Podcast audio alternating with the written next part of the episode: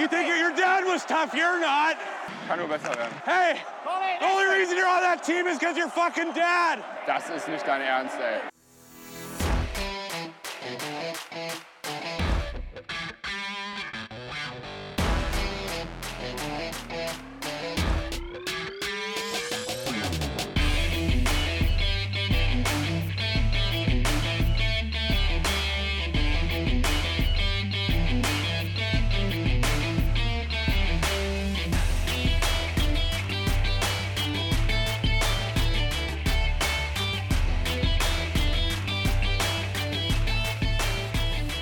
Sonntagabend.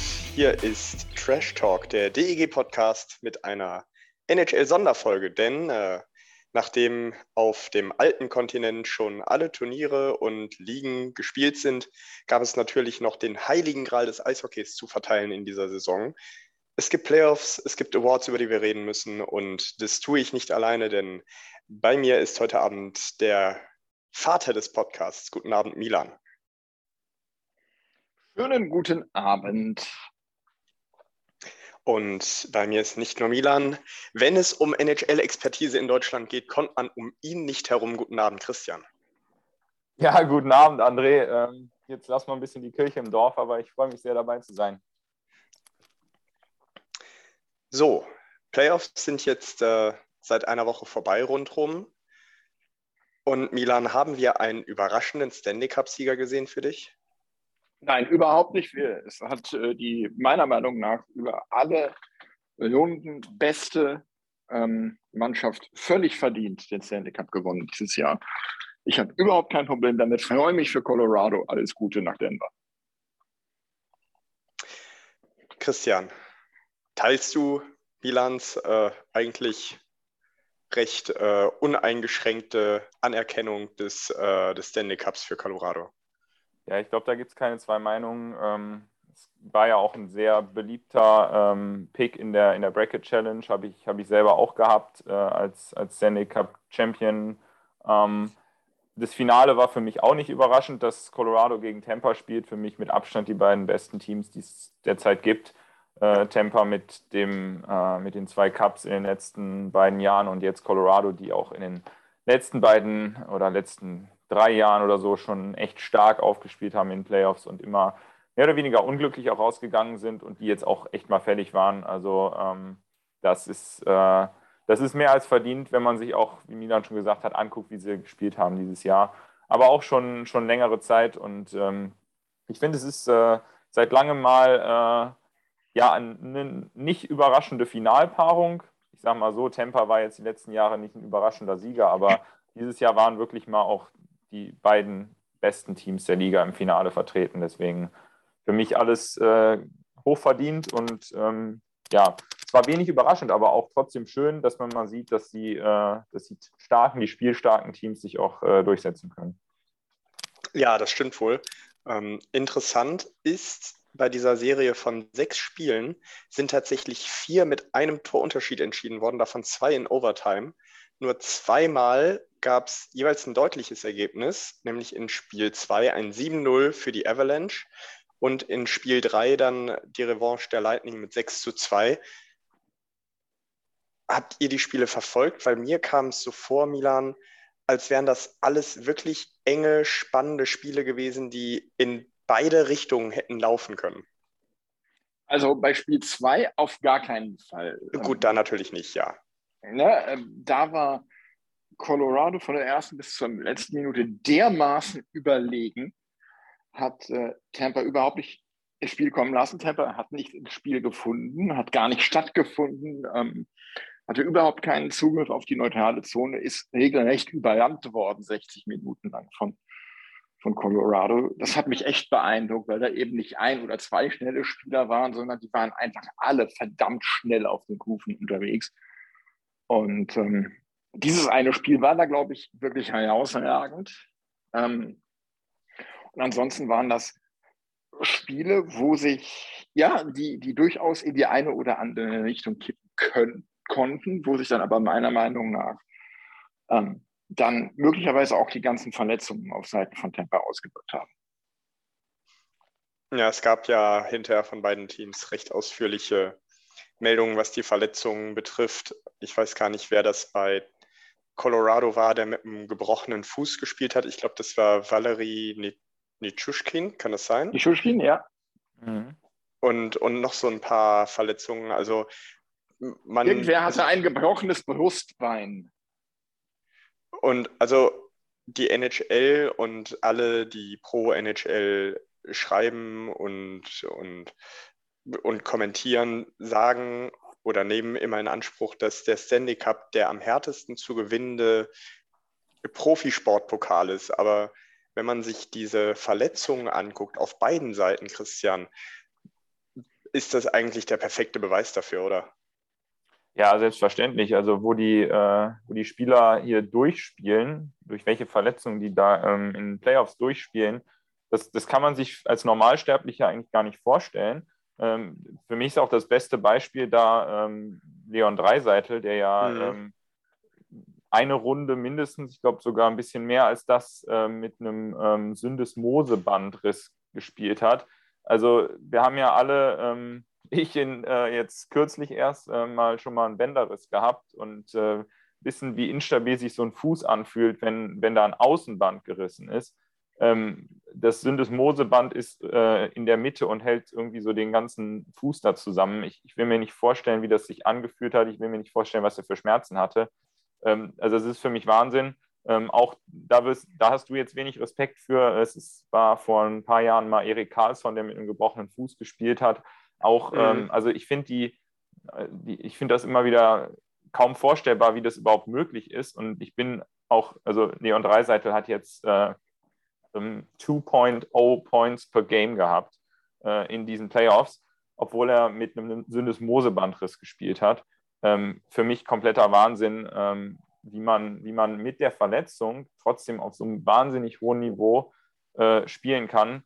Ähm, also ich, ich kann es ich kann's gar, nicht, äh, gar nicht begreifen eigentlich. Aber natürlich, es ist die, es ist die härteste Trophäe der Welt, äh, die, die härteste zu gewinnende Trophäe der Welt. Und äh, die Jungs tun alles, um das zu schaffen. Und ähm, deswegen vielleicht auch, um darauf zurückzukommen, die, die engen Spiele, ähm, dieses, dieses 7-0, das war ja ein äh, absoluter Ausreißer. Ich habe äh, jetzt neulich noch ge gesehen, äh, das war das, äh, das äh, erste Mal seit 1996, dass es ein Spiel im Stanley Cup-Finale gab, wo ein sieben Tore Unterschied äh, ähm, am Ende zu Buche stand. Und äh, das war damals auch die Avalanche. Ähm, damals aber, gegen ähm, Florida, meine ich. Ja, genau.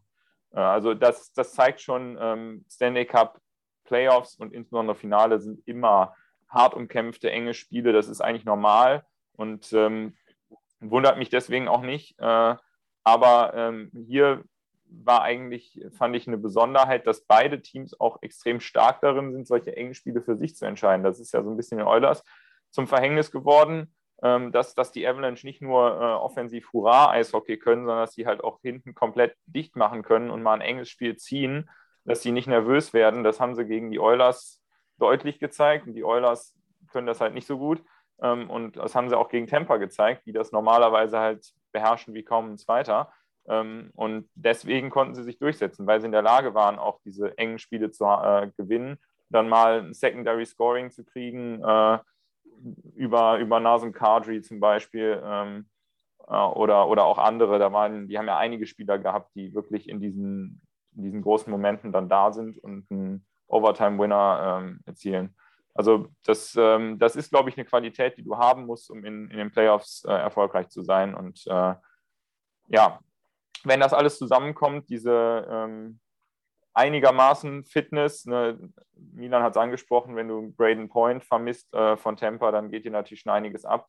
Ähm, und äh, ich, aber auf der anderen Seite äh, hat Kadri halt lange gefehlt und kam dann zum Glück zurück. Und kann sicher auch nicht bei 100 Prozent gewesen sein nach, nach der OP und allem.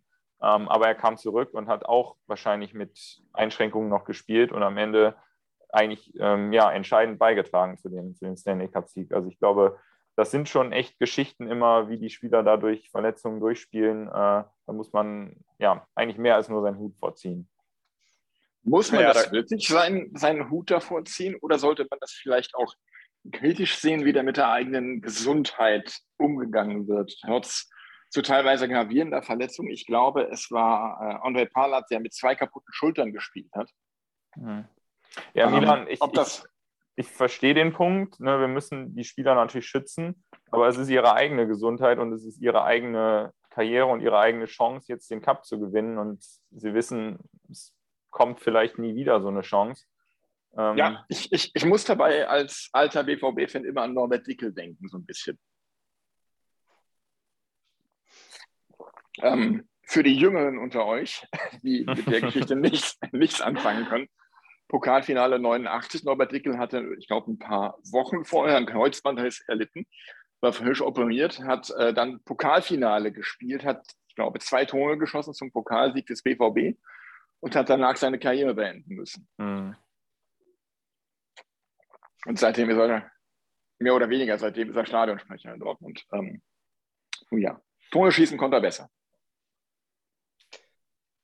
Auch eine Ansage. Ähm, ich glaube, das ist, eine, ist dann halt ein schmaler Grad, den, den natürlich die Spieler in, in Absprache mit den Ärzten äh, letztlich entscheiden müssen. Aber ähm, ich glaube auch, dass die da natürlich ganz viel medizinisches Personal drumherum haben. Und weiß ich nicht, also es, es scheint ja, wenn ich jetzt mal zurückgucke, beispielsweise Erik Karlsson ähm, hat ja jetzt seine Karriere nicht beendet. Also ich weiß nicht, ob das, ob das nicht vielleicht hinreichend abgewogen werden kann, ob man sagt, das ist natürlich ein Risiko, aber es ist noch kein Risiko, was, dass wir jetzt wirklich sagen würden, na, dann geht deine Karriere zu Ende, beziehungsweise wenn das wirklich äh, konkret zu befürchten wäre, dass man dann sagt, nee, dann bleibt der Spieler halt wirklich draußen.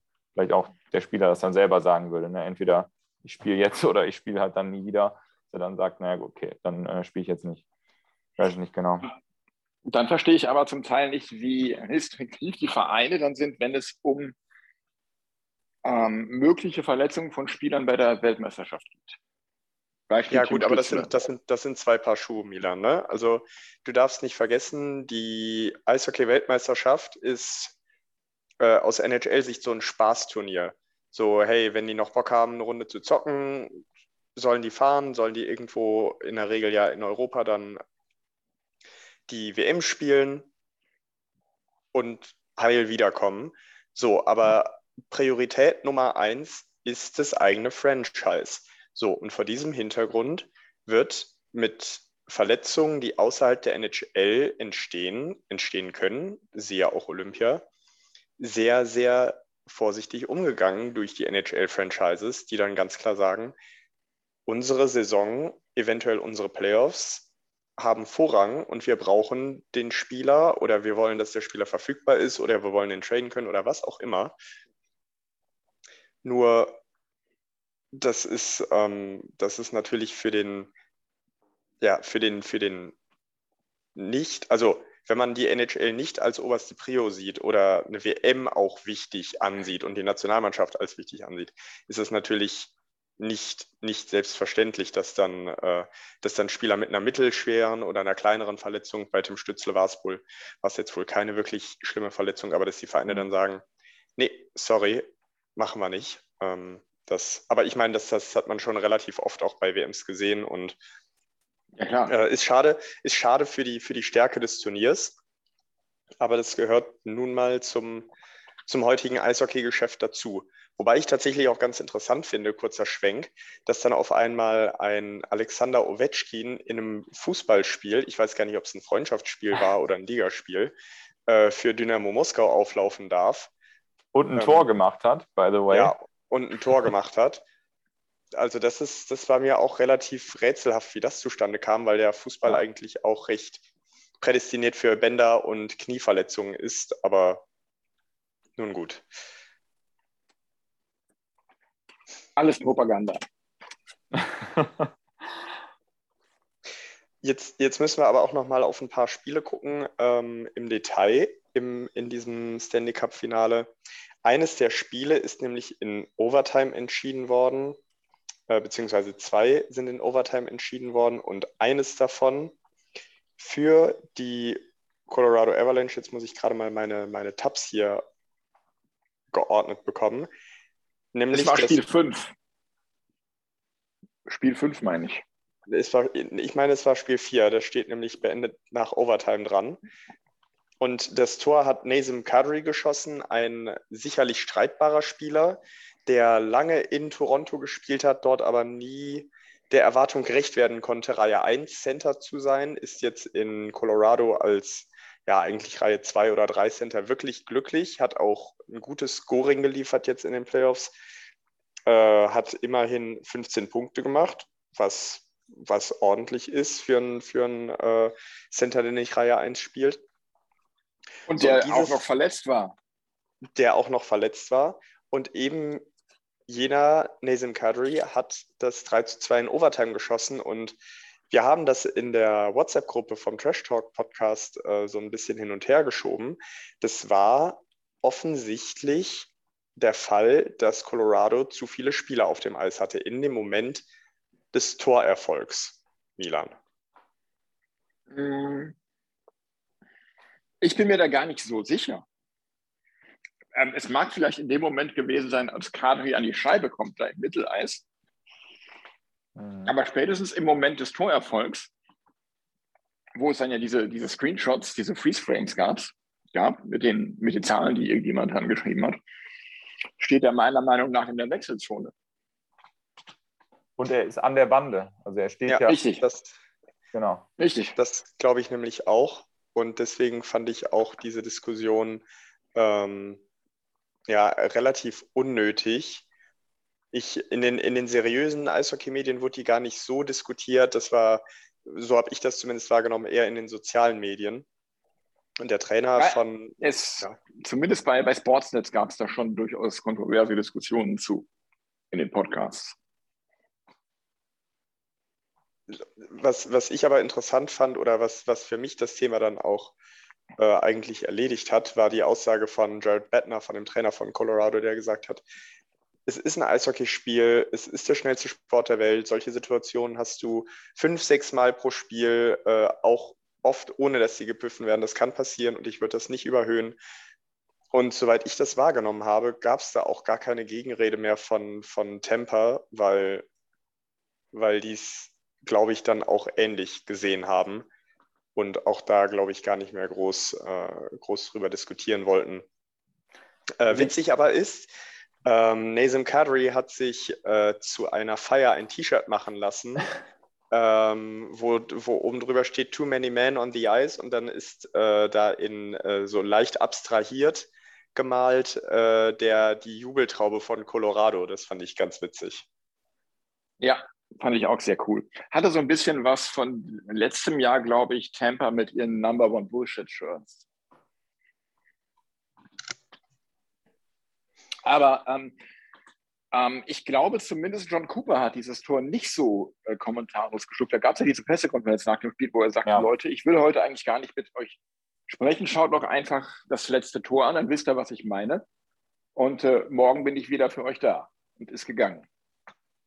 Ja, ja, Cooper war sauer. Ähm, aber was willst du nach dem Spiel dann auch sagen? Ne? Du hast in Overtime verloren. Du bist, das, ist, das ist halt, das kennt jeder Fan. Wenn man dann denkt, okay, das war nicht ganz sauber, dann ist man da komplett äh, auf dem Baum. Äh, als Trainer wahrscheinlich noch mal viel mehr.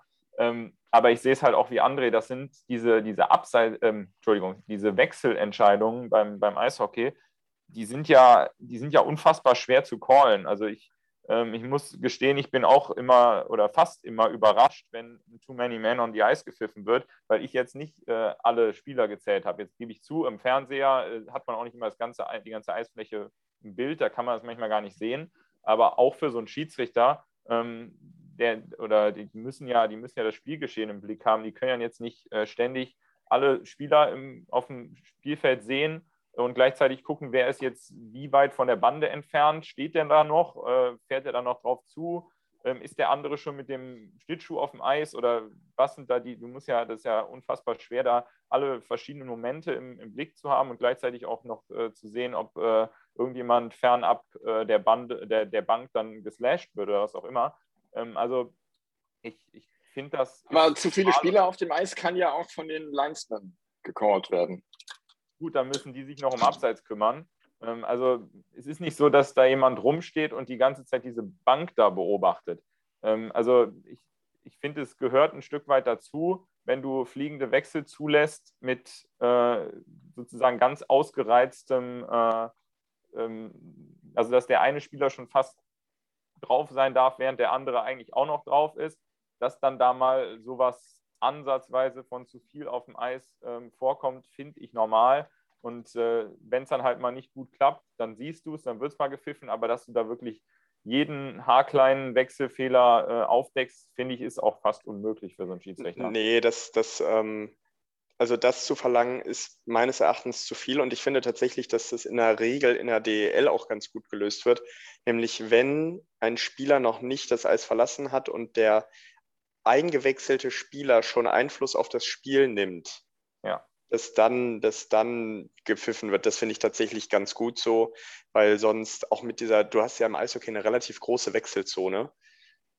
Wie, wie willst du das dann nachhalten, wenn da, wenn da teilweise, wenn da auch mal in einem Moment vielleicht sechs, sieben Feldspieler, vielleicht sogar mal acht von einem Team auf dem, also gleichzeitig mit den Füßen auf dem Eis stehen, ja. äh, gleichwohl ohne Einfluss auf das Spiel zu nehmen, dann äh, hast du ja, dann hast du ja nur noch über Unterzahlsituationen. Ja, und das ist, glaube ich, auch der Punkt, das ist ja, in, ist ja in der NHL auch nicht anders. Die meisten Too Many Men on the Ice Calls passieren ja dann, wenn der Puck gespielt wird. Wenn einer dann beispielsweise, er ist auf dem Weg zum Wechseln und plötzlich ähm, landet der Puck genau bei ihm, dann spielt er ihn nochmal. Und dann wird es ein Problem, wenn der andere dann irgendwie schon halb draufgesprungen war. Äh, und dann ist es auch einfach zu callen, weil dann guckt man ohnehin dahin, weil ja auch der Puck da ist. Also ich glaube, das sind die Situationen, die A fürs Spiel am relevantesten sind, weil dann ja der Spieler auch wirklich Einfluss aufs Spiel nimmt und B, die man halt als Schiedsrichter auch nachhalten kann. Und, und da sowas muss natürlich gecallt werden. Bei so anderen Situationen wie, wie der hier, ähm, ja, also da muss ich sagen, A, ist es, ist es dann überhaupt die Frage, ähm, war, es, war es überhaupt ein Wechselfehler und B, äh, ja, kann man die überhaupt alle nachhalten? Also ich finde eigentlich nicht. Nee, das sehe ich eigentlich ganz genauso. Wo wir, wo wir bei Regeln sind, müssen wir uns jetzt vielleicht mal so langsam von der Colorado-Tampa-Serie lösen. Hin, zur, äh, hin zum Western Conference Final, Edmonton gegen Colorado. Da gab es nämlich ein Spiel, bei dem es eine sehr strittige Nicht-Abseitsentscheidung gab, die zugunsten Tempas war. Ich weiß nicht, ob ihr die Szene noch im Kopf habt. Einer der Im, Spieler im Western Conference Finale Colorado. eine Entscheidung. Ja, zugunsten genau. Colorados. Und zu Ungunsten Edmontons Daniel zu Recht damals tatsächlich sehr aufgebracht. Und also ich habe die Szene gesehen und die, die Abseitsentscheidung wurde geprüft und das Tor wurde nicht aberkannt, obwohl relativ deutlich ist, dass ich glaube, es war sogar Kale Makar, ähm, ja. in, nicht nur in Scheibenbesitz, sondern auch in Scheibenkontrolle war das Einzige, was, was nicht zutraf bei der Regelüberprüfung, war, dass er die Scheibe am Schläger hatte. Und das war der Grund, weswegen das Tor dann hinterher gegeben worden ist, obwohl, die, ja. obwohl beide Schlittschuhe eines anderen Spielers noch in der, in der Defensivzone von Edmonton waren. Und das, das hat mal zu richtig Kontroverse geführt, Christian. Aber das war ja genau der Punkt, meine ich. Du hast jetzt gesagt, es, es, war klar, dass er in Kontrolle war und dass der andere in der, in der Zone war. Dass, dass der andere in der Zone ist, sieht man eindeutig. Und ich glaube, die Diskussion war, ob er in, der, in Kontrolle war. Und dann war ja die, die, die Begründung, äh, er, er war eben nicht in Kontrolle. Und dann fährt der andere ja, glaube ich, nochmal den Bogen und berührt die blaue Linie. Äh, und, und dann stellt er erst Kontrolle her oder so, wurde es meines Erachtens begründet.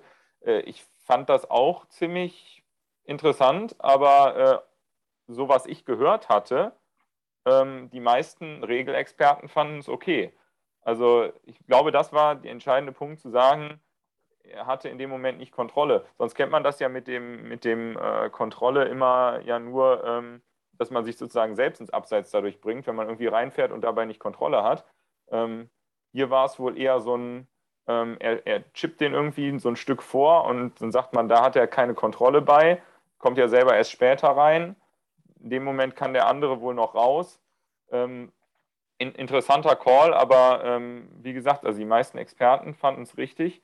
Ähm, und wenn ich es mal, äh, ich, also ich habe dann dabei immer an äh, dieses, dieses, äh, ähm, dieses Delayed Offside denken müssen, wo man ja auch sagt, äh, wenn der Puck reingeschossen wird, kann der andere Spieler, der noch drin ist, erstmal rausfahren, ohne dass abgepfiffen wird. Und wenn dann alle ähm, erstmal draußen sind, dann kann man wieder rein. Also damit wäre es vielleicht vergleichbar. Ähm, und ähm, ja, aber war auch ähm, natürlich, ne, sieht natürlich erstmal sehr merkwürdig aus, wenn einer erkennbar mit beiden Beinen in der Zone steht und der Puck reingeht. Ähm, wie, wie siehst du es, Milan? Ich sehe das eigentlich ganz genauso. Ähm, was ich so gehört habe, waren auch alle irgendwie sehr einverstanden damit. Ähm, von den Fachleuten her, nicht von den Fans. Ähm, und ja, ich musste auch an dieses ähm, Delayed Offside denken, wo ich mich dann gefragt habe, mh, hm, ja, er hatte vielleicht keine direkte Scheibenkontrolle beim, beim Reinschippen. Ähm, ich frage mich, hat man auch geguckt, ob er nicht vielleicht zu schnell wieder am Puck war, bevor der andere die blaue, äh, blaue Linie berührt hat oder so. Hoffentlich.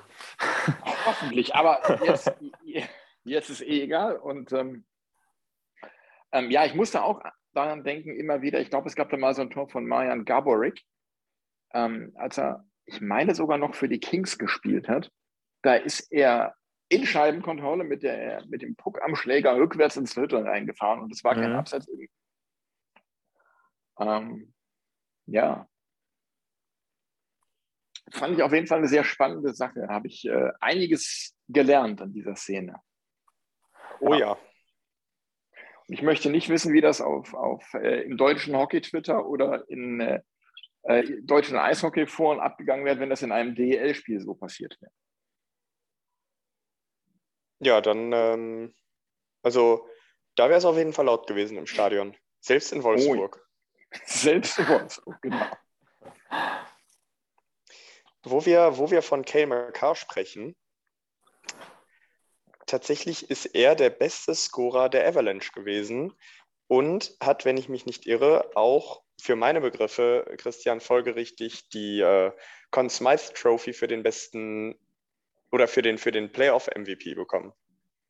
Ja, also das ist, äh, ist ja fast ein ungeschriebenes Gesetz, dass die an den, an den Spieler vom Stanley Cup Champion geht. Sonst hätten äh, Conor McDavid und Leon Dreiseitel da sicherlich auch noch ein Wörtchen mitzureden ähm, mit ihren unfassbaren äh, Point-per-Game-Werten in diesen Playoffs. Ähm, aber nichts, äh, das nimmt nichts weg von, von der Leistung von Cale McCarr, der ein unfassbarer Spieler ist. Also da fehlen einem eigentlich die, die Superlative für den Mann.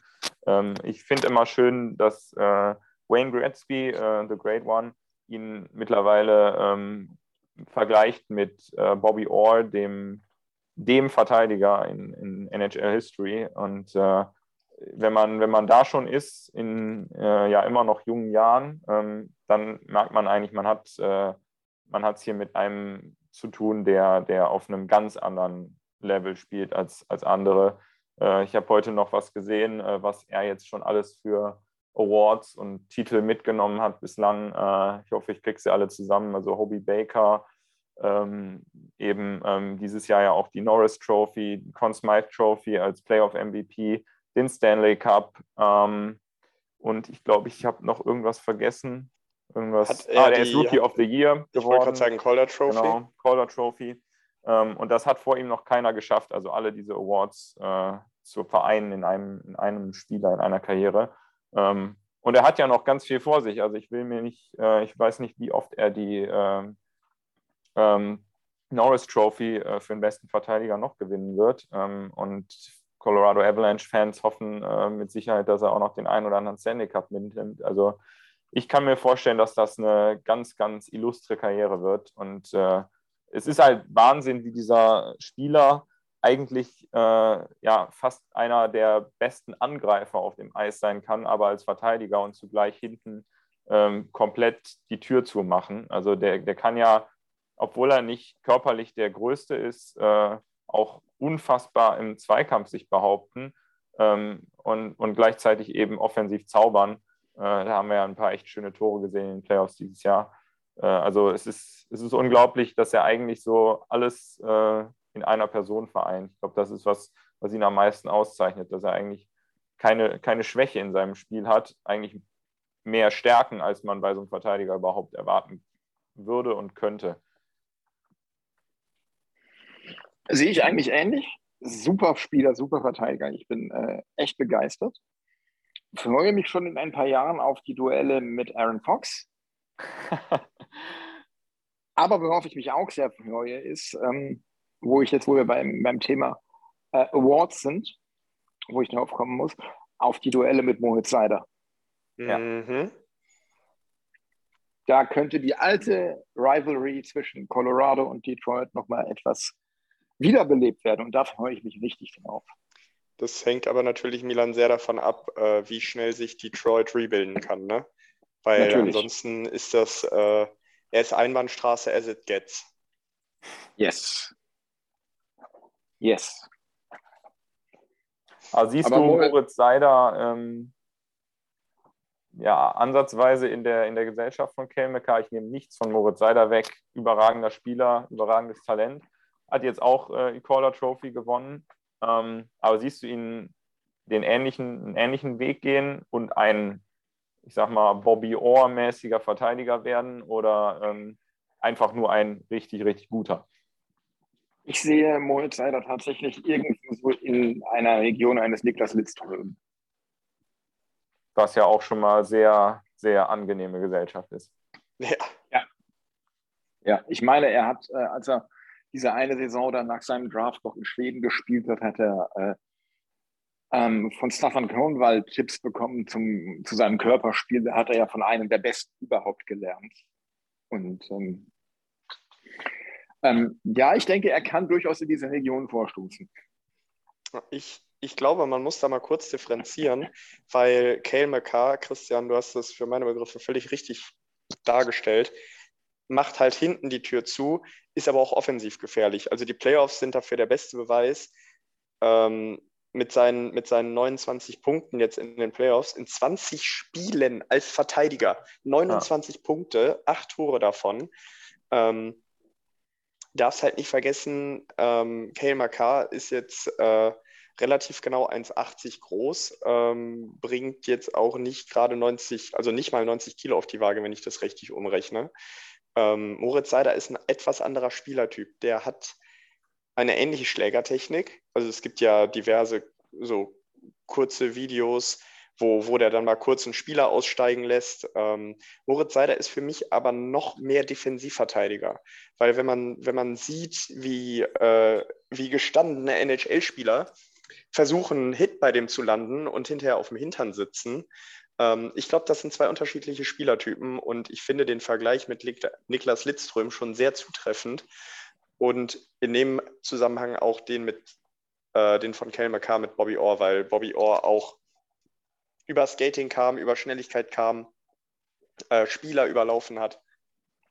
Ähm, deswegen, das sind unterschiedliche Spielertypen, die aber beide in ihrer Art und Weise die Verteidigerposition auszuleben, Christian, glaube ich, ähm, führend sein werden in den nächsten Jahren.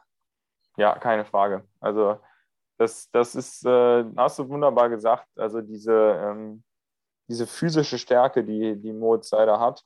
Ähm, klar, er ist groß, er ist größer als McCarr, er ist auch ähm, physische eine Präsenz, aber er spielt selber ja auch noch mal größer als das. Also wir, wir haben ja, wie du sagst, gestandene NHL-Spieler, teilweise eben auch Spieler, die noch größer sind und die noch mehr auf die Waage bringen als Seider, die aber an ihm eigentlich nur so abprallen.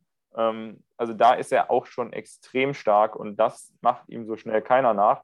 Das ist vielleicht auch ein Aspekt, äh, hast du jetzt gut rausgestellt, wo er McCarr ein Stück weit was voraus hat. Nicht, dass er sich nicht körperlich behaupten könnte, ähm, aber äh, einfach durch die, durch die Physis, die, die Moritz Seider mitbringt und auch wie er, wie er seinen Körper einsetzen kann. Ähm, defensiv also ein, ein kompletter Defensivverteidiger im Sinne von, er hat keine Schwächen im Defensivspiel, aber er hat natürlich offensiv auch was zu bieten.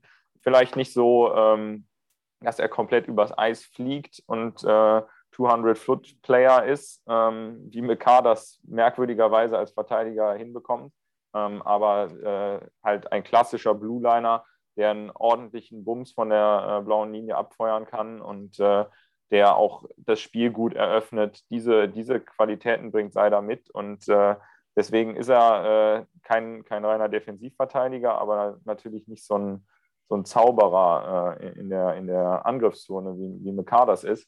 Ähm, ich glaube, ähm, völlig richtig Auch. dazu sagen, ganz unterschiedliche Spielertypen, aber äh, beides unfassbar, unfassbar spannende Spiele, auf, äh, wo man sich echt auf Großes freuen kann.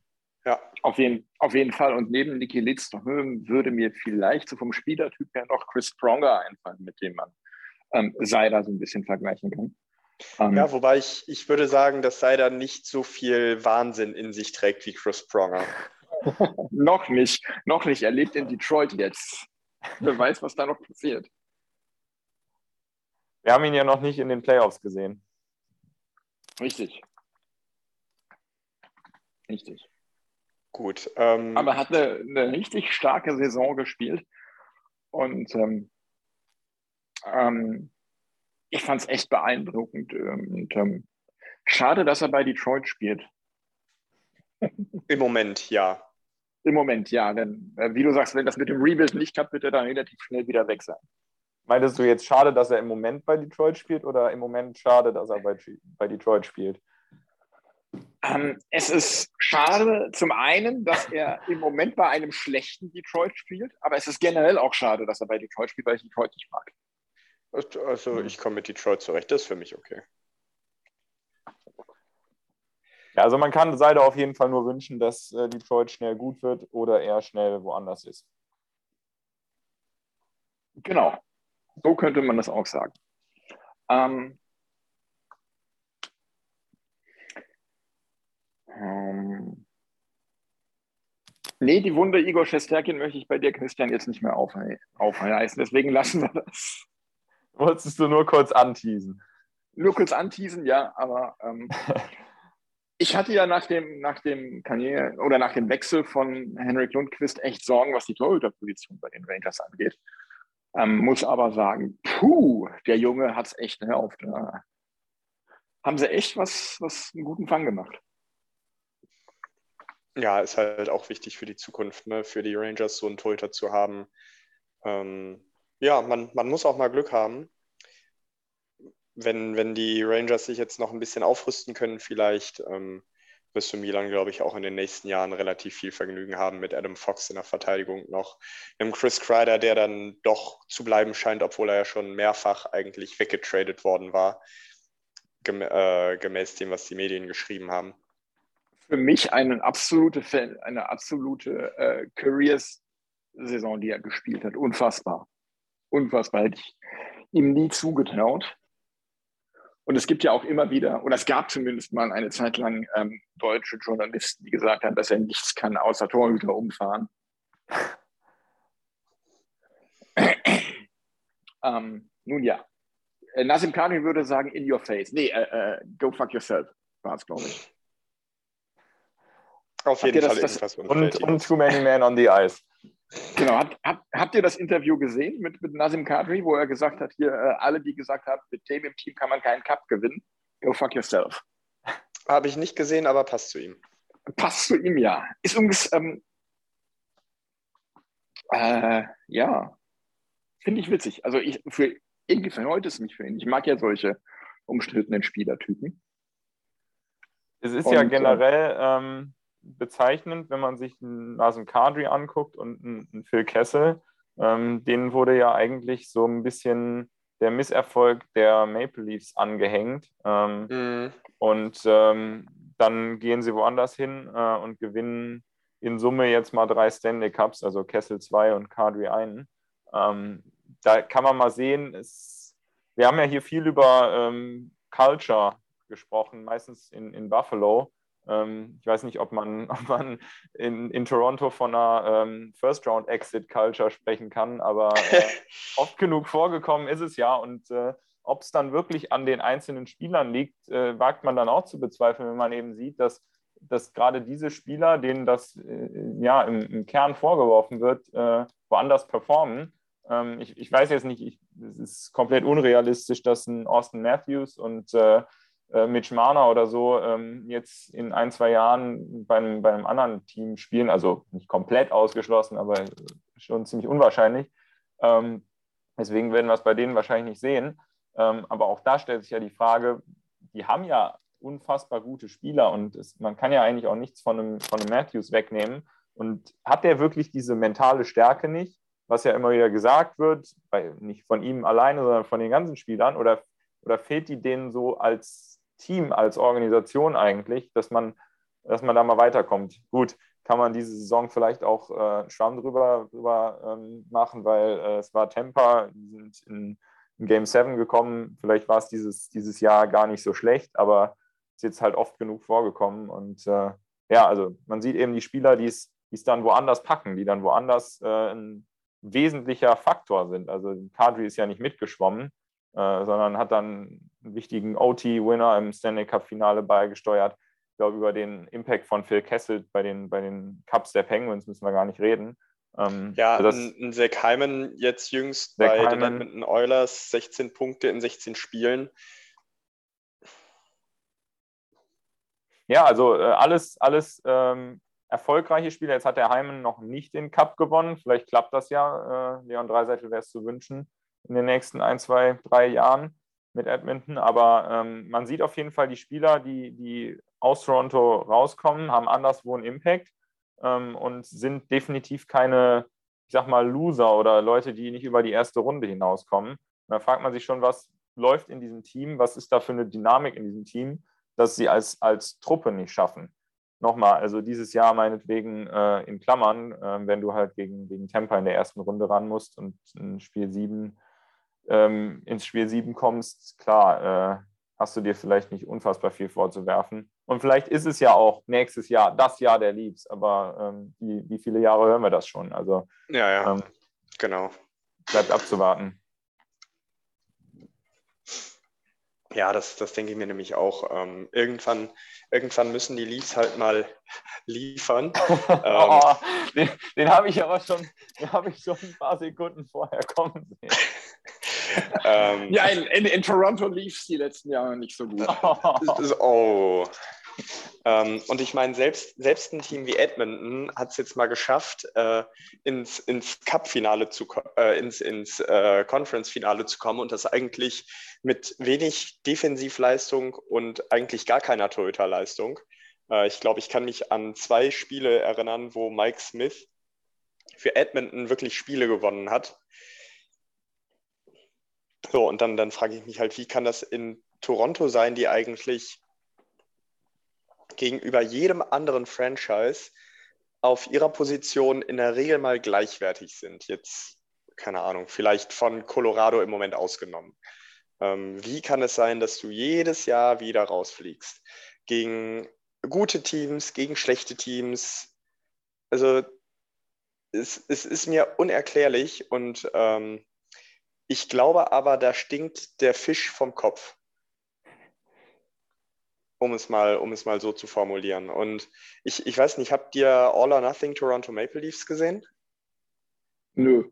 Nee. Und weil, weil da ist eigentlich, also der, der Tenor, den du da immer in diesen Besprechungen hast, wir sind gut, wir sind super aufgestellt, ähm, wir haben Probleme, aber die kriegen wir gelöst. Und ähm, ja, das ich, irgendwie, also vielleicht hat man da auch einfach, also vielleicht haben die Spieler inzwischen richtig Angst, vor den Playoffs. Weil, also, ja, und, Hauptsaison und können jetzt, die.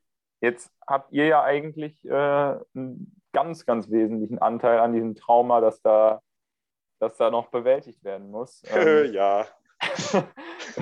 dieses, äh, willst du, willst du nochmal die alte Geschichte erzählen, wie, wie die, äh, wie die ähm, Bruins damals, die, die praktisch schon gefühlt in der nächsten Runde befindlichen Leafs dann doch nochmal am letzten Faden, letzten losen Faden vom Trikot zurückgezogen haben. Ja, wobei das war, das war glaube ich, nicht die erste Runde, ne?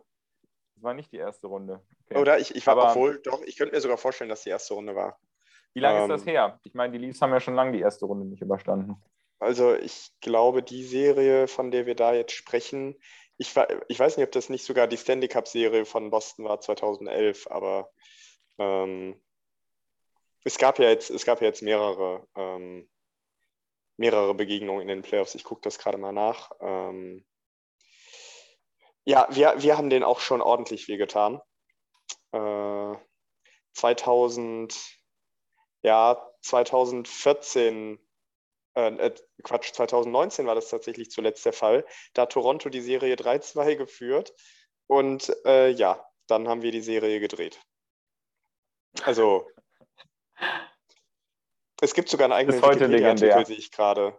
Es gibt einen eigenen Wikipedia-Artikel, den ich, äh, den ich gefunden habe, Bruins Maple Leafs Rivalry. Ich glaube, den lese ich nachher mal zum Einschlafen. ja, aber du hast, du hast völlig recht, Christian. Ähm, 2013 Conference. Wollen wir, wollen wir über diesen Artikel nicht mal eine eigene Sonderfolge machen? Und den also lesen in der Folge zusammen. wenn, wir, wenn wir das machen, dann äh, glaube ich, kriegen wir hier Ärger mit den Leafs-Fans. Also wir haben uns ja schon bei den Buffalo-Fans nicht beliebt gemacht. Äh, also im Moment, im Moment. Buffalo ist ja eh nur ein Vorort von New York. Von daher ist mir das. Im Moment haben die Bruins äh, 1, 2, 3, 4, 5, 6 Serien in Folge gegen die Maple Leafs gewonnen, angefangen 1969. Weil Christian, du hast recht, äh, First Round Exit Toronto 2018 und 2019, Conference Quarterfinals 2013. Das war das, was ich gerade mit 2011 verwechselt habe, wo die Bruins dann äh, äh, wo die Maple Leafs, glaube ich, schon 3-0 im Spiel, in Spiel 7 geführt haben und noch verloren haben. Nachdem ähm, sie vorher schon die Serie 3-0 geführt haben, ne? Äh, das, das kann auch noch sein.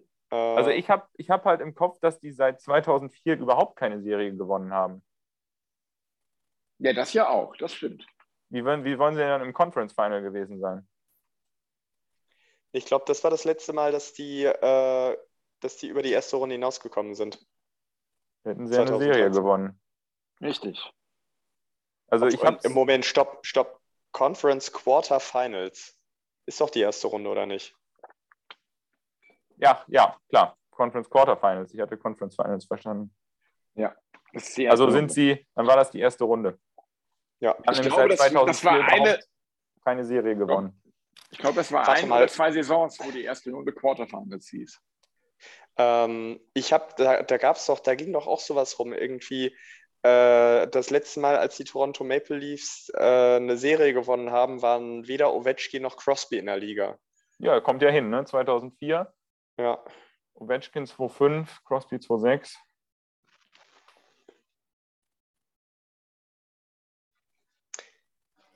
Ja, nee, das hat so mal kurz Toronto nochmal erwähnt, hat auch Spaß gemacht.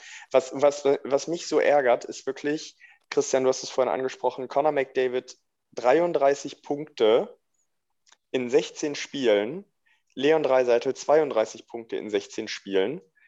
So, und danach siehst du irgendwann noch einen Zach Hyman und dann gar nichts mehr von Edmonton. Ähm, Ryan Nugent Hopkins noch unter ferner Liefen gescored.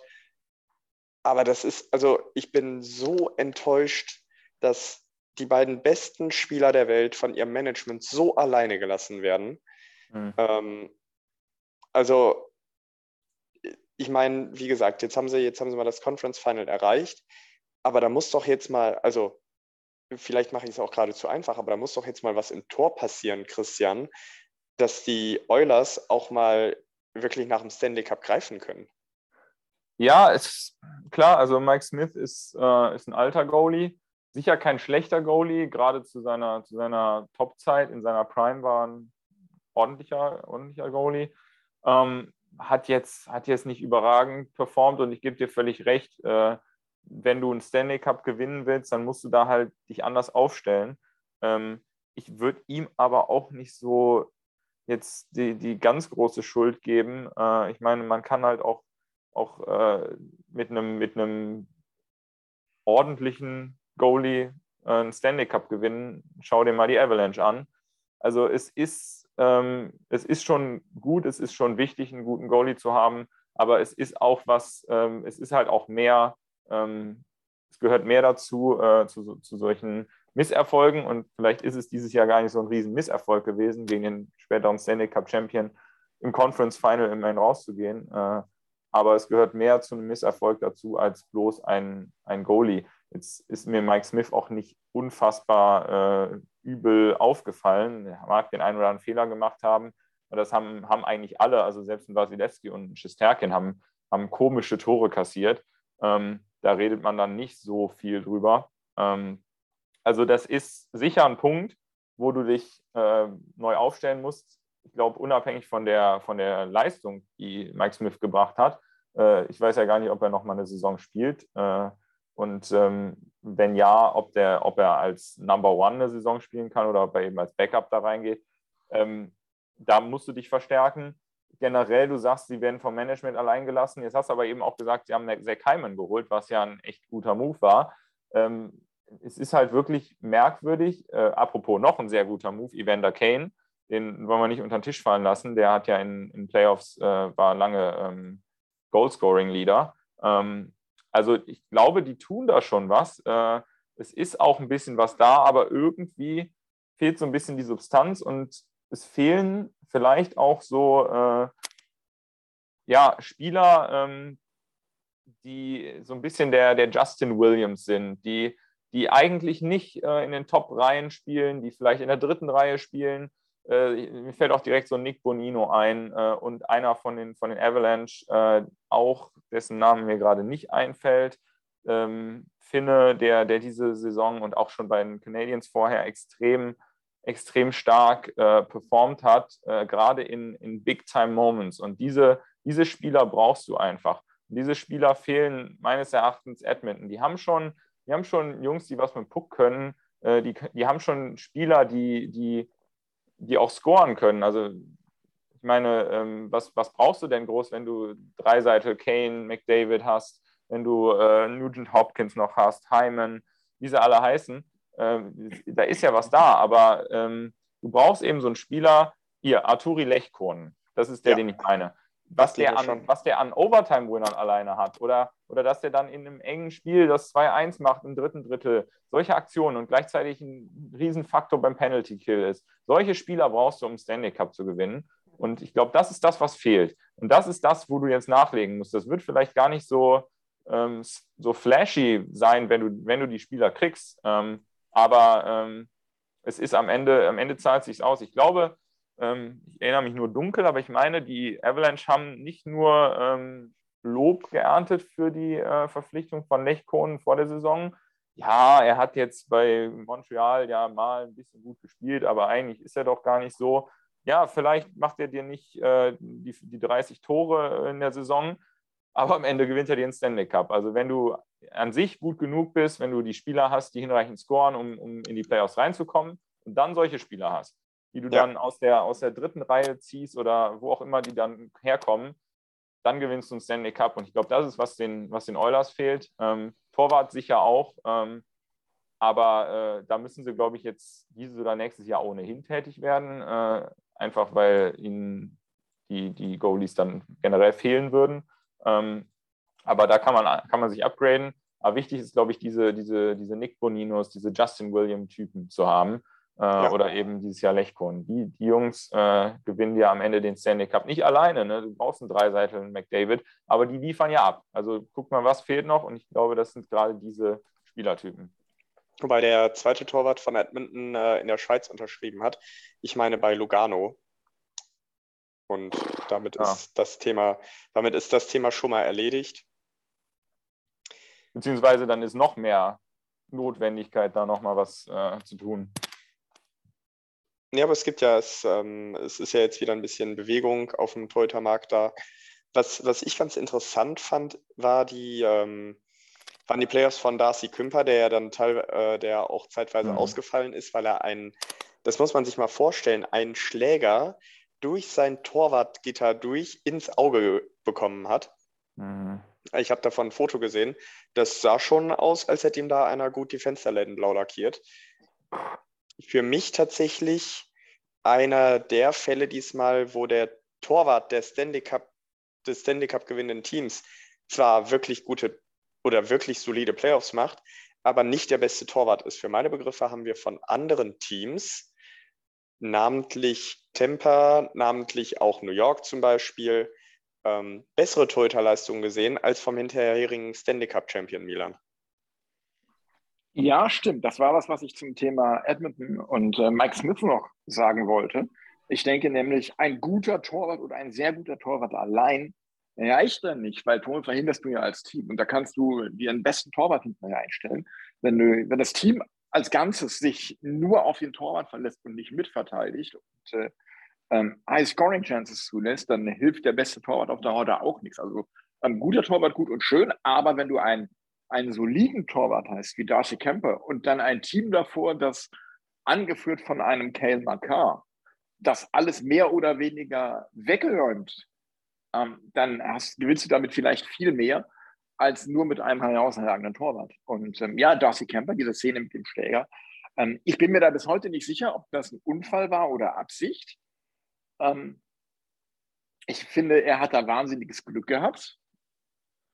Ähm, und ähm, ja, Wasilewski war stark, hat äh, in den ersten Spielen gegen New York ähm, ordentlich Probleme gehabt. Äh, hatte da dann ein Spiel, wo er, ich glaube, es war das zweite oder das, nee, das dritte, glaube ich, wo er Eier kassiert hat, wo sie dann aber trotzdem gewonnen haben. Ähm, Shesterkin hatte zu Beginn gegen die Penguins ein paar Probleme, in, in auf Playoff-Temperatur zu kommen und danach war der. Da lief noch. Frei. Ähm, dann da, danach war er richtig on fire, bis auf, ich glaube, es war Spiel 4 oder 5 gegen, gegen Tampa, wo er sich dann zwei Eier gefangen hat. Ähm, aber letzten Endes, ähm, Shesterkin, glaube ich, bester Torwart der Saison ausgezeichnet worden, der, der Regular Season. Ähm, völlig zu Recht, finde ich. Ähm, bin schwer begeistert von dem Jungen und hoffe, dass er noch lange in New York bleibt. Ähm, ja, aber ähm, Eishockey ist nun mal auch ein Mannschaftssport und ähm, ähm, dass nicht die Mannschaft mit dem besten Torwart den Stanley Cup gewonnen hat, sondern die, eben das Team, das als Team zusammen am besten Gegentore verhindert hat, das zeigt das, glaube ich, wieder ganz deutlich. Auf jeden Fall. Ich meine, ähm, Shesterkin ist vielleicht so ein Spieler, der, der dir auch ein Spiel alleine gewinnen kann. Der hat ja jetzt auch in den Playoffs das weißt du besser als ich, äh, aber einige Male so an die 50 Saves gemacht in einem Spiel, was schon extrem hoher Wert ist. Ähm, ich glaube, es war ein Spiel dabei, wo er äh, auch über 70 war, meine ich. Also in Bobby Gottfried in Berlin-Dimensionen, ja.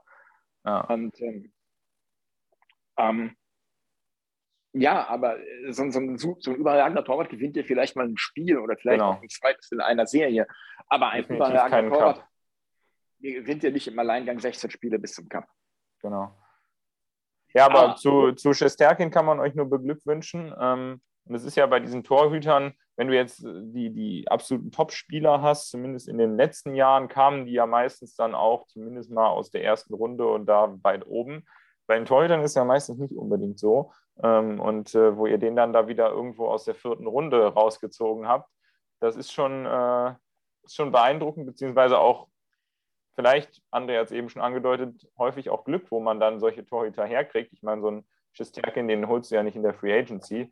Solche Spieler musst du halt draften. Und äh, das hat Edmonton nicht geschafft, obwohl sie viele hohe, hohe Picks hatten. Ähm, aber vielleicht eben nicht das nötige Glück gehabt. Bei den Torhütern ist dann halt wirklich viel, wie viel, wie, wie läuft die Entwicklung weiter. Bei einem anderen Spieler kannst du in, der, in dem Draft schon sehen, okay, in, in ein, zwei Jahren ist das ein, ist das ein NHL-Spieler und in vier, fünf Jahren ist das ein Top-NHL-Spieler. Ähm, zumindest so tendenziell. Klar gibt es auch Enttäuschungen, aber es ist klarer zu sehen. Shesterkin äh, kommt dann in die Liga, ist mittlerweile 26. Äh, das ist halt ein ganz anderer Zeitraum, der da noch an Entwicklung läuft. Äh, bei den Torhütern das ist ja kein Einzelfall, ist ja meistens so, dass sie ein bisschen länger brauchen. Und deswegen ist es, glaube ich, auch ja, eben mit viel mehr Glück verbunden, ob du einen guten Torwart ziehst oder eben einen nicht so guten Torwart, weil du es eben noch nicht so absehen kannst beim Draft. Ähm, und dann kannst du halt mal in der vierten Runde den äh, späteren Besener Trophy Winner äh, an Land ziehen, so wie, so wie ihr das jetzt geschafft habt. Und äh, ja, kann man nur, kann man nur zu beglückwünschen. Ja, und wo du, wo du vorhin was von den, von den drei Spielern gesprochen hast, ich finde, da muss man auch die, die Kidline von den Rangers mal äh, erwähnen mit Lafreniere, Hiddle und äh, Kako, die über weite Teile der Playoffs richtig abgeliefert ja. hat.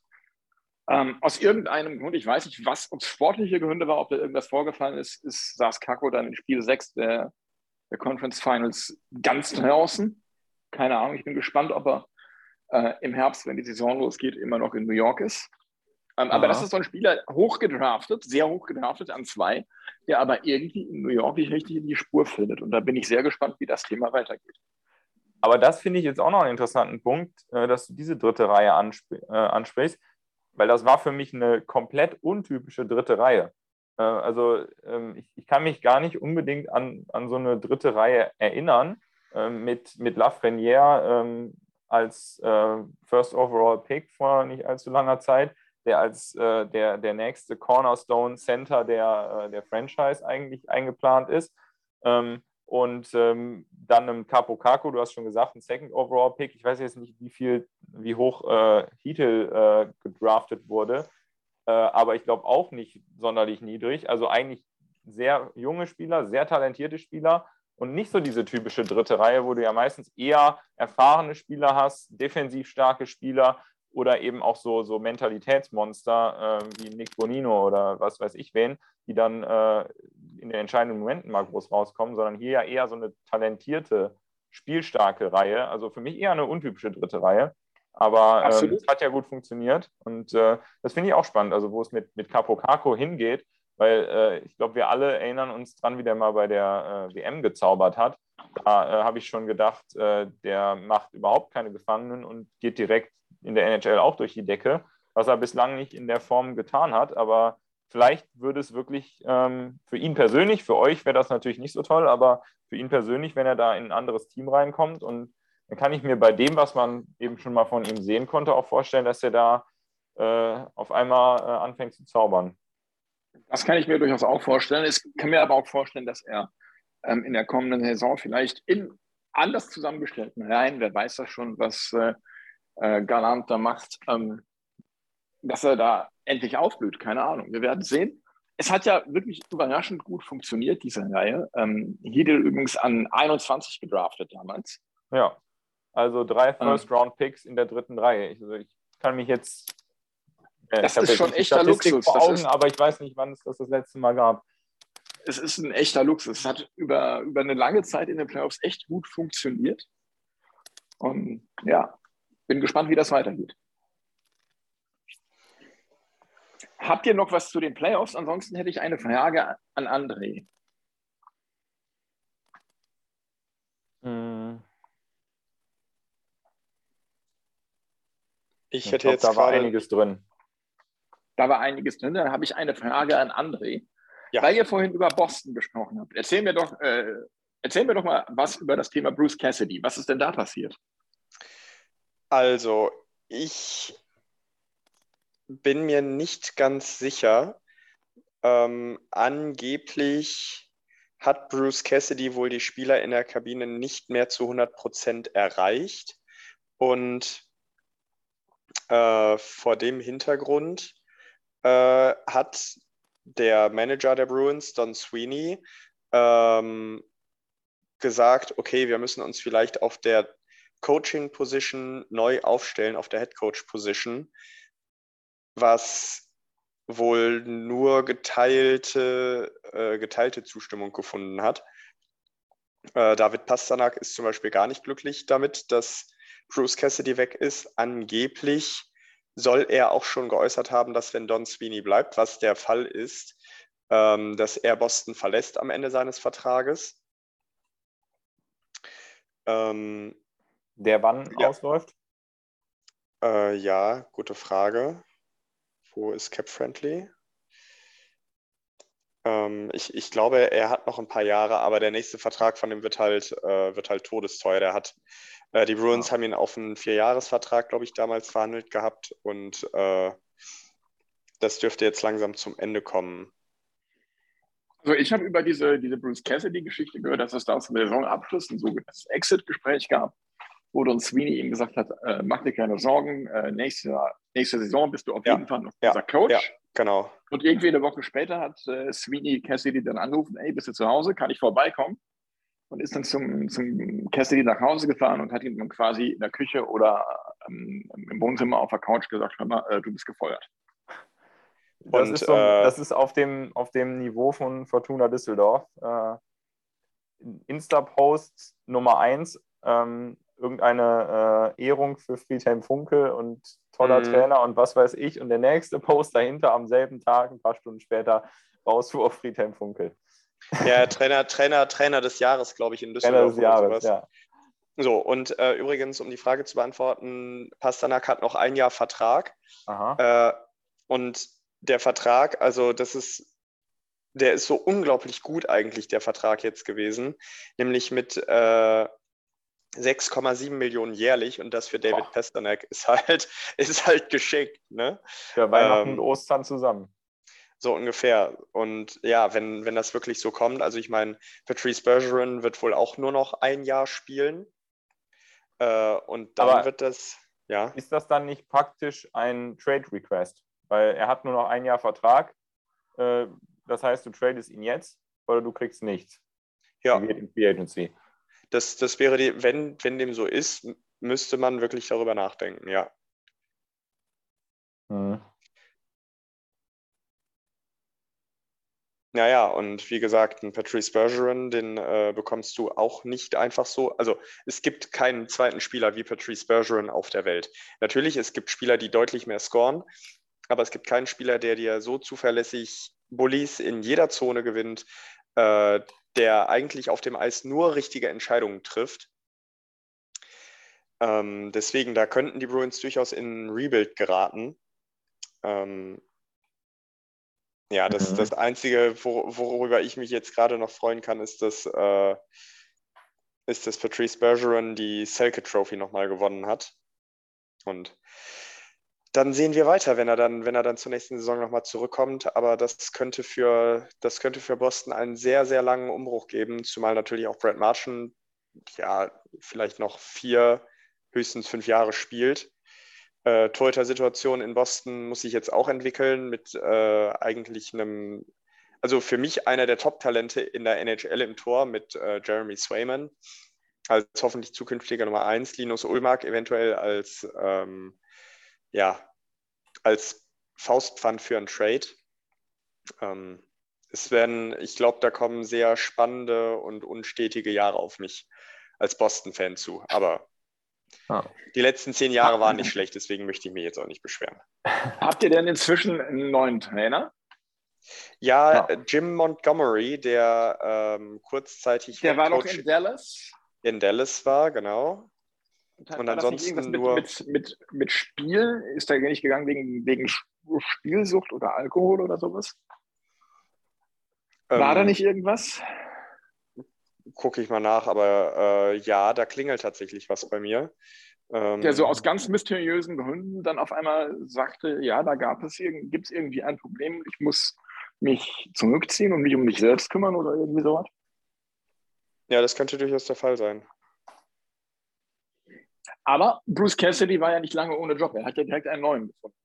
Ja, in, äh, in Vegas und den Golden Knights kann man dazu nur gratulieren, meiner Meinung nach. Ich glaube, Bruce Cassidy ist einer der Top-Coaches, der mit ähm, auch mit Spielern, und davon hast du in Vegas einige, ähm, der mit Spielern, die eigentlich in der Regel nicht über die zweite Reihe hinaus in die NHL gehören, ähm, Top-Leistungen erarbeiten kann.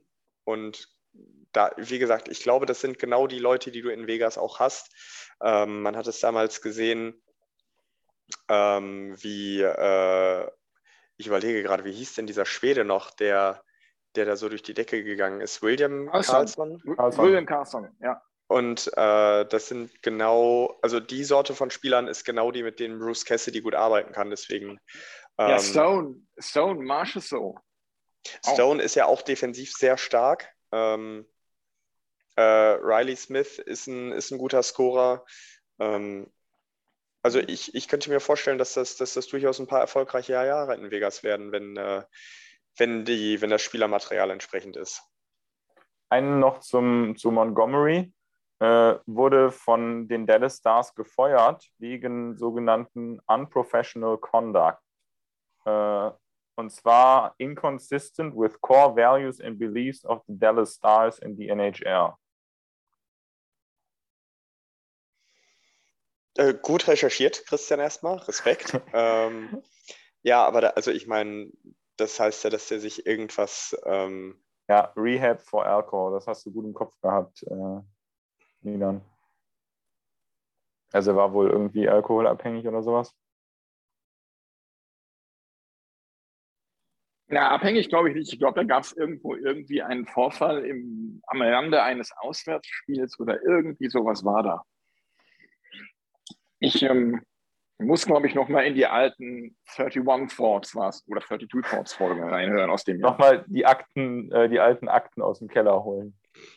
Genau, nochmal hören, was äh, Michelle Friedman dazu zu sagen hat und das Ganze Elliot, auch. oder? Elliot. Elliot. Michelle Friedman Elliot. war der, ja. War Elliot Friedman dazu zu sagen hat und das Ganze auf äh, fünffacher Geschwindigkeit anhören.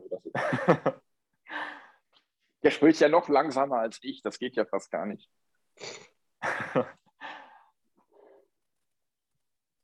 hm. Aber es gibt noch mehr neue Trainer oder alte Trainer an neuen Standorten.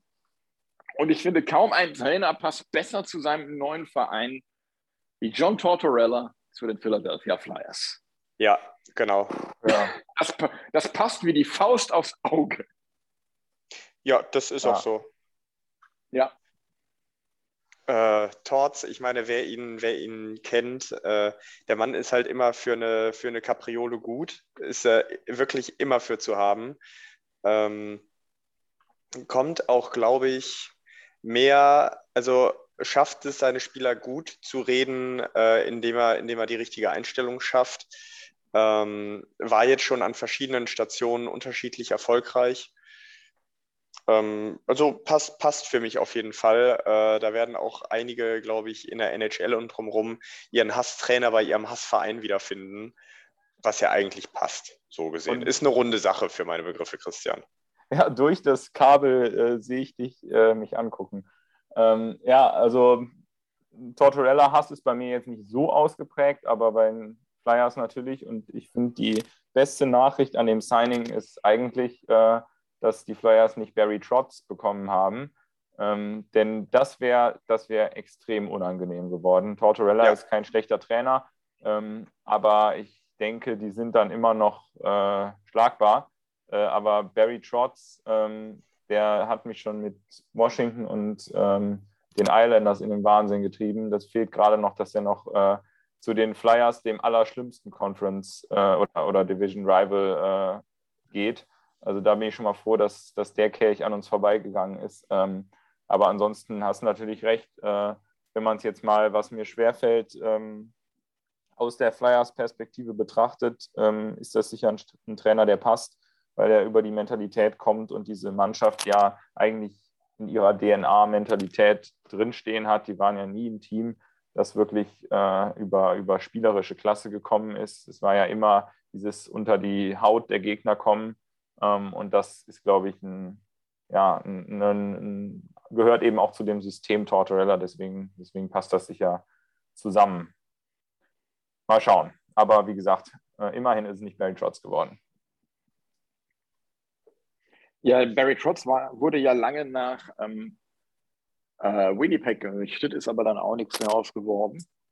Ähm, zu der, zu der ähm, Tortorella-Verpflichtung fällt mir nur ein, dass nicht alle ehemalige Spieler von, ähm, alle ehemaligen Spieler von John Tortorella so positiv von ihm denken. Ich, er polarisiert. Da, er polarisiert. Ich denke da an einen Tweet eines äh, ehemaligen Spielers von ihm, der einfach dann äh, als Reaktion darauf nur Thoughts and Prayers an die Spieler der Flyers geschickt hat. Wer war das? Brandon Dubinski. Das überrascht mich jetzt, weil äh, der hat doch eigentlich in, in ähm, Columbus auch ganz gut mit Tortorello zusammengearbeitet, oder? Äh, in New York hat er sehr gut mit ihm zusammengearbeitet, in Columbus glaube ich weniger. Aber ah. ich habe dann festgestellt, er ist auch seit irgendwie, wann, 2019 oder so verletzt und hat seitdem nicht mehr gespielt. Okay. Was ich, was ich sehr überraschend fand, irgendeine Handgelenksverletzung, glaube ich. Ja. So kam ich letztens auf, die, auf den Namen übrigens, André. Ah, okay, das. Ähm, in unserer, ja. unserer WhatsApp-Gruppe. Ja. Ja.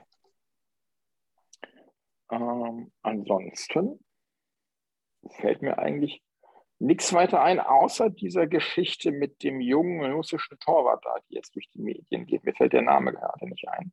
Habt ihr das mitbekommen?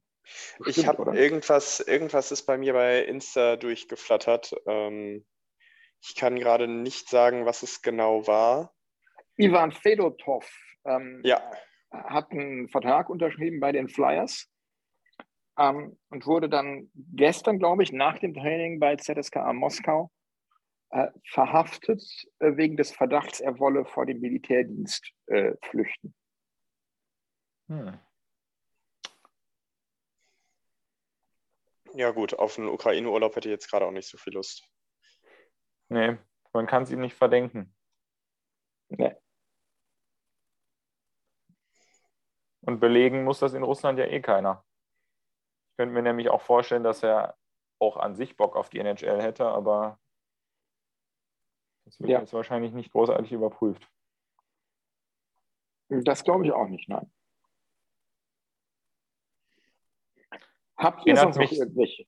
Ja? Erinnert mich so ein bisschen an äh, Jungmin Son, der dann, gut, ist nicht ganz vergleichbar, äh, da war jetzt Korea nicht gerade wirklich im Krieg, aber äh, der dann auch mal kurz äh, nach Hause reisen musste und äh, Militärdienst verrichten.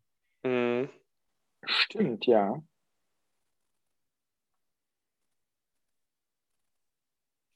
Ja, ansonsten, ähm, gnädigerweise haben wir ja nicht groß über die äh, Zukunftsaussichten der Penguins gesprochen. Ähm, wir jetzt auch nicht weiter vertiefen.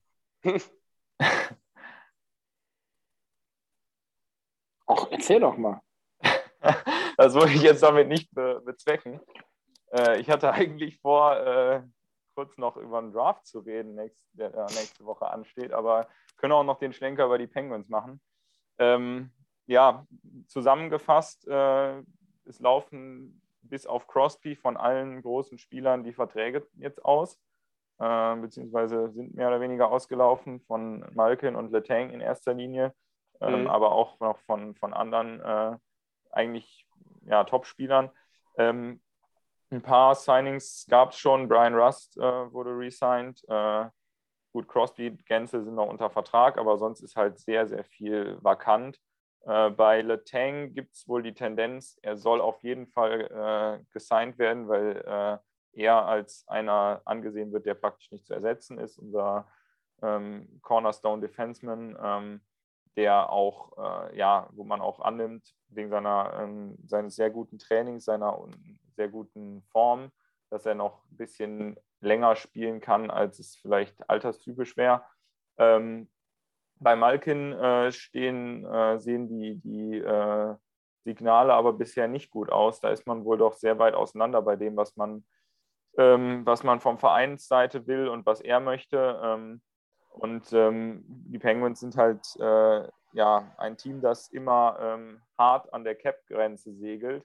Und ähm, wenn Malkin da nicht großartig Abstriche macht äh, zugunsten des Teams, ähm, dann wird das, wird das höchstwahrscheinlich keine Einigung geben. Und ich weiß nicht, in welche Richtung uns das drängt.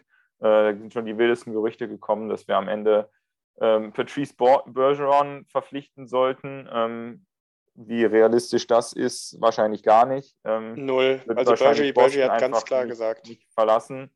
Genau. Ähm, aber ähm, ja, also das ist, das ist komplett äh, offen, was jetzt passiert. Ähm, ich, meine persönliche Meinung ist, äh, Malkin müsste sich bewegen, ähm, weil es ist klar, äh, wenn man irgendwie mit dieser Truppe eine Chance haben will, dann ähm, müssen Malkin und der Tang Abstriche bei den Verträgen machen. Und sie werden jetzt auch älter. Also Malkin ist nicht der Spieler, der er vor sechs, sieben Jahren war. Ähm, und ähm, er hat auch jetzt die letzte Zeit nicht hochgradig konstant gespielt. Also er hat halt immer wieder gezeigt, was er kann, aber äh, es gab halt auch Phasen, wo es nicht so lief. Und äh, da, das muss, das, das schlägt sich halt auch bei einem Vertrag dann nieder. Ähm, deswegen, ich finde, das ist er eigentlich am Zug. Ähm, aber ob er es am Ende macht oder nicht, äh, ist halt offen. Und ähm, wenn er es wenn nicht macht, dann äh, bin ich auch mal sehr gespannt, wo uns das hinspült. Und äh, am Ende schwebt ja auch dieses, äh, Damoklesschwert des Rebuilds irgendwie äh, schon länger über den Penguins und es könnte dann halt jetzt auch soweit sein. Bleibt abzuwarten. Ähm, ist halt auch in der Free Agency, wenn du ohnehin kaum Cap Space hast, äh, praktisch nicht, nicht möglich, da einen Ersatz dann zu finden. Also ähm, ja, das wird, das wird alles echt schwierig. Ähm, und ähm, ich bin sehr gespannt, aber es sieht nicht so rosig aus, wenn man es mal zusammenfassen will.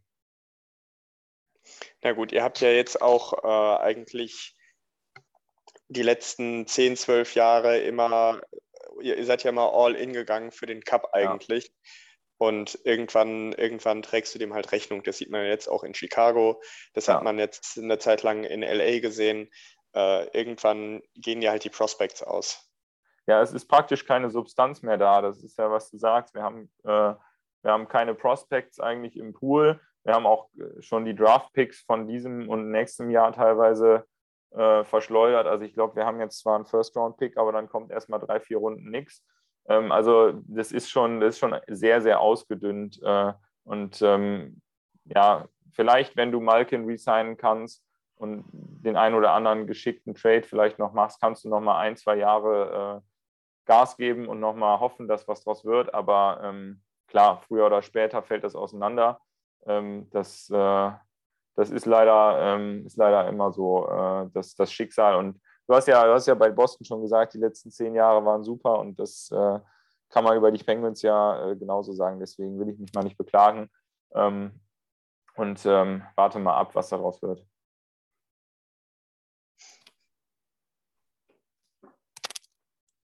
Aber vielleicht noch äh, zu, dem, zu dem Draft ein, zwei Worte. Ähm, das steht ja äh, nächstes Wochenende an. Den einen Spieler, den haben wir ja schon ähm, ganz gut gesehen, äh, in, in einigen Spielen auch gegen Deutschland, der jetzt mittlerweile auch schon als möglicherweise Number One Pick gehandelt wird. Ähm, er heißt ja meines Erachtens Slavkovski, Slavkovski mhm. ähm, von, ja. von der Slowakei. Ähm, Glaubt ihr, ähm, dass der dann vielleicht auch direkt NHL-ready ist, beziehungsweise glaubt ihr überhaupt, der geht als Nummer 1 oder als Nummer 2 hinter, hinter Wright? Ähm, was erwartet ihr da? Hm, ich könnte mir sogar vorstellen, äh, dass er vor Shane Wright gezogen wird. Äh, ich habe jetzt mehrere, äh, mehrere Mock-Drafts gesehen, wo er definitiv an eins war.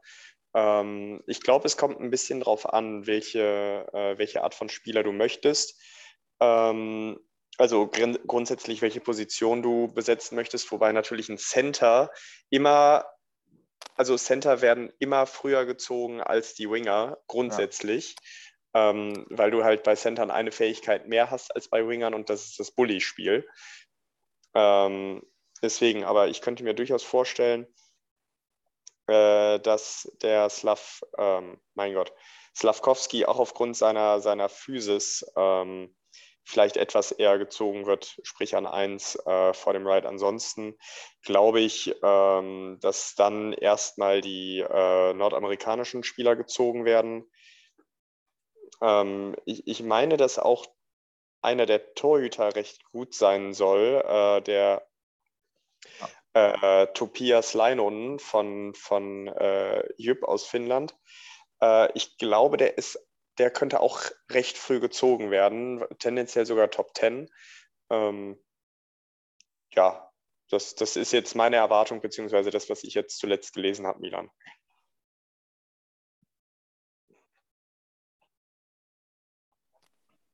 Ja, ich habe überhaupt keine Ahnung von, von Draft dieses Jahr. Irgendwie ist das bisher völlig an mir vorbeigegangen. Ich weiß gar nicht mal, äh, wer welchen Pick hat. Von daher höre ich euch da jetzt sehr ähm, gespannt zu. Lass, lass euch da mal fachsimpeln. Also die äh, Montreal Canadiens haben ja die Draft Lottery gewonnen. Ähm, und ähm, ich finde das eigentlich auch eine, also ich, ich, hätte auch gedacht, wahrscheinlich Shane Wright, weil er eben Center ist. Äh, und ähm, das äh, ist, ist ja schon so, ein, so, eine Position, um die du dann, dann auch ein Team halt aufbaust. Und ich glaube, die Canadiens sind schon wieder dort und ähm, haben wir jetzt auch ähm, über die Jahre nicht unbedingt diesen Number One Center gehabt. Also ich glaube, da werden sie schon drauf gehen.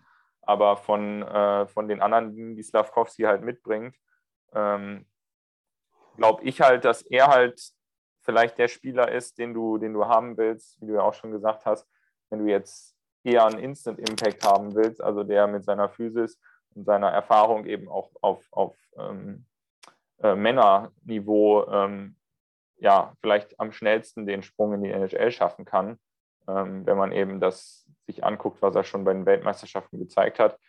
Aber auch das ist keine äh, Garantie. Wir haben ja eben über Kapokaku gesprochen, der dann jetzt trotzdem gebraucht hat oder eigentlich immer noch braucht. Also ähm, trotzdem ähm, kann, kann auf jeden Fall ein Gedanke sein. Äh, Second Overall Pick, dann die New Jersey Devils. Ähm, da ist halt auch die Frage, wie nah sehen die sich eigentlich zurzeit? Sehen die sich mittlerweile noch richtig im Rebuild? Glauben die seien schon raus? Vor ein, zwei Jahren haben sie, glaube ich, mal geglaubt, sie seien draußen. Dann lief es nicht so. Ähm, also ähm, ja, wenn sie glauben, jetzt angreifen zu können, dann wäre das wahrscheinlich der Spieler. Vielleicht ist es ohnehin der Spieler, wenn Shane Wright äh, bei 1 geht, dann, dann Slavkowski auf 2. Vermutlich äh, werden die beiden ja die ersten beiden sein. Ähm, aber wird auf jeden Fall spannend zu sehen. Was ich ein bisschen schade finde, ist man jetzt schon fast verwöhnt, äh, dieses Jahr keine ähm, großen ähm, deutschen Talente, ähm, soweit ich das gesehen habe, die da äh, zur Auswahl stehen. Ähm, da warten wir ja in den letzten Jahren einiges zu verfolgen. Ähm, aber ja, vielleicht kommt dann ja äh, in den nächsten Jahren nochmal was nach.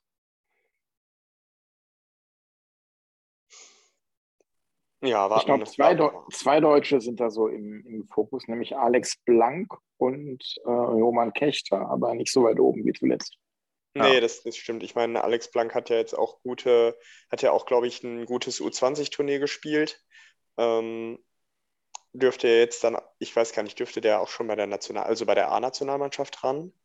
Ähm, bin ich mir gerade nicht sicher, aber da können wir, ich glaube, äh, als DEG-Fans Milan können wir uns auf den Alex Blank in Düsseldorf freuen.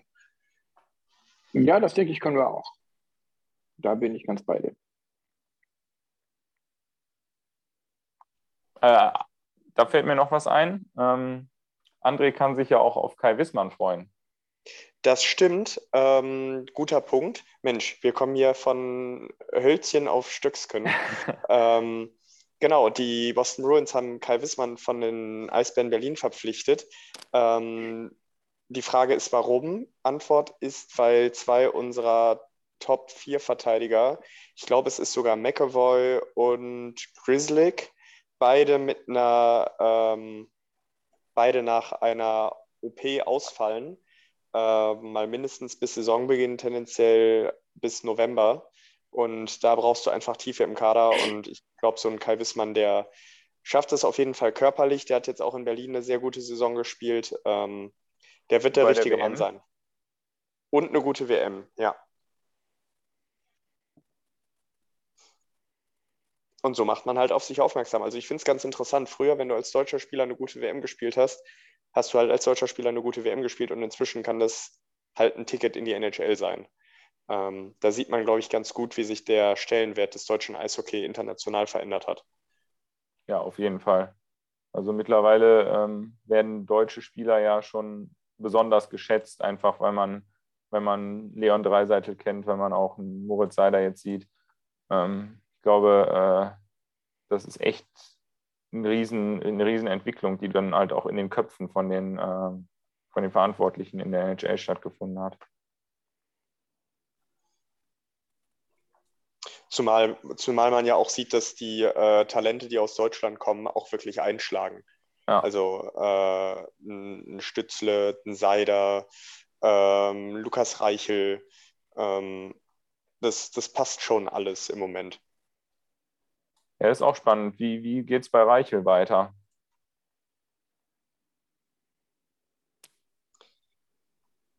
Jetzt bräuchten wir einen Chicago-Fan. Äh, aber die sind ja alle ausgestorben in den letzten drei Jahren. er war ja so ein bisschen on and off letztes Jahr. Ähm, aber da wir ja schon eben gesagt haben, bei Chicago ist eigentlich nicht groß Substanz da, könnte ich mir schon vorstellen, dass er vielleicht dieses, dieses Jahr da einigermaßen regelmäßig zum Einsatz kommen könnte.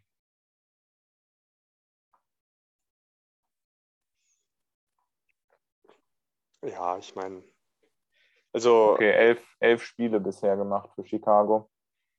Ja, es, lass, gucken wir uns mal an, wie sich das entwickelt. Ich meine, äh, im Zweifelsfall geht er mal den Weg nach Schweden. Ähm, oder wenn es ein paar äh, Frankrennen sein dürfen, dann geht es halt in die Schweiz, so wie bei Dominika Huhn. Das, also ist für mich keine Schande, ähm, es in der NHL nicht zu schaffen, zumal Lukas Reichel ja auch nicht der Hühne ist,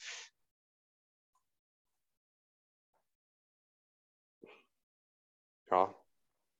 Da ist doch jetzt noch so ein Deutscher in die Schweiz gegangen. Der war Marc, Michael, Marc Michaelis ist doch auch jetzt in der Schweiz. Ja, das hat mich tatsächlich ein bisschen überrascht. Ich dachte eigentlich, dass er, ähm, dass er länger versuchen würde, sich in der NHL durchzusetzen, beziehungsweise in die Liga zu kommen. Hm. Hätte ich eigentlich auch gedacht und ich finde das sehr verwunderlich, muss ich ehrlich sagen, auch wenn man sich so liest, wen die ja in Langlau sonst als, als, als Ausländer haben, ist das schon eine ähm, recht, eine recht äh, merkwürdige Kombination. Also ähm, einen Hani Peson zum Beispiel kennt man ja. Ja. Ähm, äh, Sami Lepisto ist auch kein ganz unbekannter. Alex Grenier kennt man aus Iserlohn. Ähm, äh, und Alexis Sarela und Willi Sarjeri sind auch jetzt keine äh, Leute, die zum ersten Mal einen Schläger in der Hand haben. In der Hand haben. Und Marc Michael ist dann mit dazu. Ähm, dürfte spannend werden, aber ich glaube, ähm, ja, Abstiegskampf in der Schweiz äh, statt NHL. Hm. Nun ja.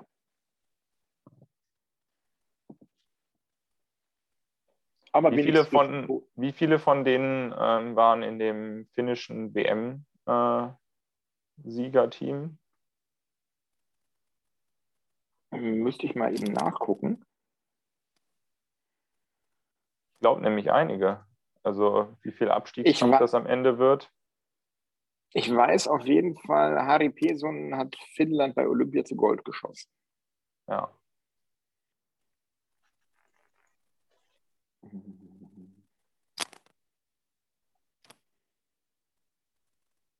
Muss mal gucken, wie. Sollen sich nur die Namen gemerkt haben? Ja, genau. Jetzt habe ich die Kaderliste offen, weiß aber nicht mehr, wer da mit dabei war. Also Peson auf jeden Fall. Peson Hast du Salinen gesagt? Äh, Sarela. Äh, nee, das. Okay, Salinen war dabei. Und Sarjärvi. Und Lepistö. Nee, die waren nicht dabei. Die waren nicht dabei, nein. Okay. Aber was mir da einfällt, ähm, da hatte man sich in der Schweiz, ich glaube beim EV Zug sehr gefreut, oder waren es bisher das Ziel 1, einer von beiden, dass man es geschafft hat, den finnischen WM-Torhüter Juho Olkinuola zu verpflichten. Und dann sagt er nach ein paar Wochen, äh, nö Jungs, ich gehe nach Detroit. Hm. Ja.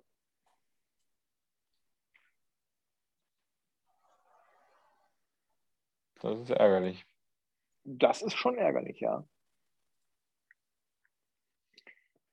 Äh, aber ich glaube, jetzt haben wir hier fast anderthalb Stunden. Damit wären wir, glaube ich, durch, oder? Ja, ich glaube, so langsam ja. haben wir, äh, wie man in Iserlohn sagt, die Kuh durchgemolken.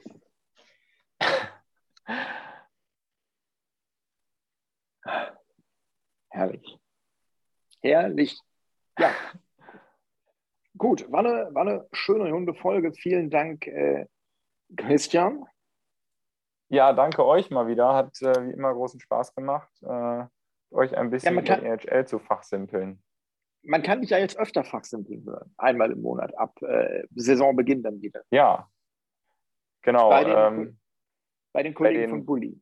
Bei den Kollegen von Bully. Ähm, da gibt es einen äh, Podcast zur NHL, ähm, regelmäßig zu hören, einmal im Monat. Ähm, und da wird auch über alle möglichen Entwicklungen gesprochen, die, die sich rund um die Liga ergeben.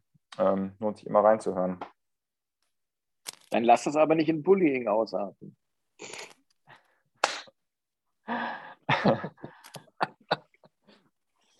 ja, in den USA ähm, heißt das ja Face-Off.